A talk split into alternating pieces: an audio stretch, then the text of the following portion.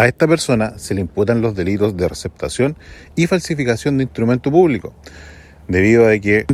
de incautar el vehículo, este portaba ejemplares de placa patente falsos, los cuales asimilaban la identidad de un vehículo que en la actualidad se encuentra bajo poder de su propietario en la comuna de La Serena. El Ministerio Público, en tenor de los antecedentes que otorga la imputada, tomó la decisión de dejarla en libertad en espera de situación para su pronta formalización. Por el contrario, el vehículo fue incautado y será entregado a su propietario y a su vez las placas patentes y la documentación falsificada que portaba este vehículo fue incautada y remitida a la Fiscalía en calidad de evidencia.